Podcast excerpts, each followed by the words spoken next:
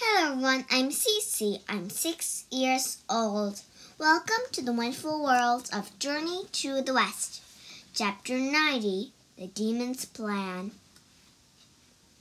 The man on the road continued to wave a warning. Trembling with fear, the monk fell from his horse. Wu Jing rushed over to help him stand up. I'll be right back, said Wukong. I'll ask that man what sort of danger is up ahead. The monkey walked toward the man. Looking closely, Wukong could tell that he was not an ordinary man. Hello, Venus, said Wukong with a smile. The man smiled back. Yes, it's me, the spirit of the planet Venus. I came in disguise to warn you, Wukong. There are three powerful demons on the mountain up ahead. The first is a lion demon. The second is an elephant demon. And the third is a raptor demon. The monkey shrugged. Thanks for the warning, Venus. But I'm not worried about three silly demons. Venus shook his hand. You should be worried. The three demons command a demon army. Wukong rubbed his chin. Once again, thank you for the warning. But even an entire army of demons doesn't worry me. Venus nodded. Very well. Wukong, good luck. The spirit vanished. The monkey walked back to his companions. Well, said Bajie, what did the man say? Is there danger ahead? Are there demons? asked the Tang monk, still scared. Actually, yes, said Wukong.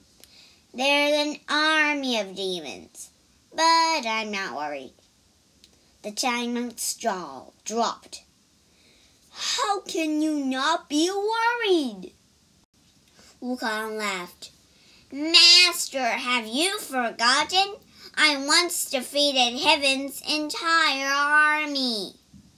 Wu Jing frowned. Yes, we all know about that, Wukong. But this is different. The Tang monk, the Tang monk is with us. We must keep him safe. Bajie nodded. Yes, and I'd like to be saved too. Wukong sighed. You're right. We can't let the demons harm Master.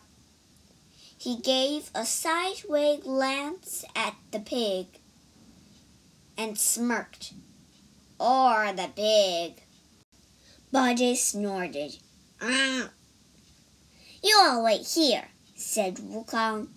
I'll go check out the mountain to see how big the demon army is.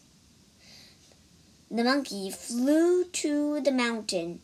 Several demons were talking in front of a cave. They were dressed like military officers.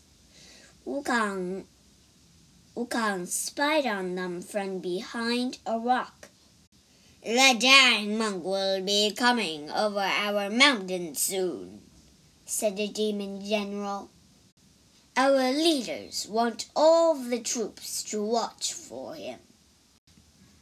I hope we catch the dying monk, said the captain. Heard that anyone who eats him will live forever. Wukong was furious. How dare they plan to eat Master?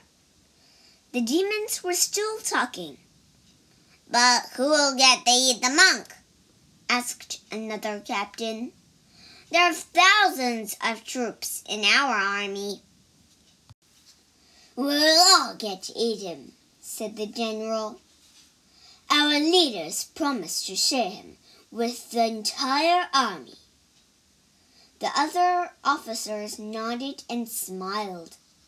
That was very kind of our leaders, said the captain. We must be careful, though, warned the general. Why? asked a colonel. The monk is just a man.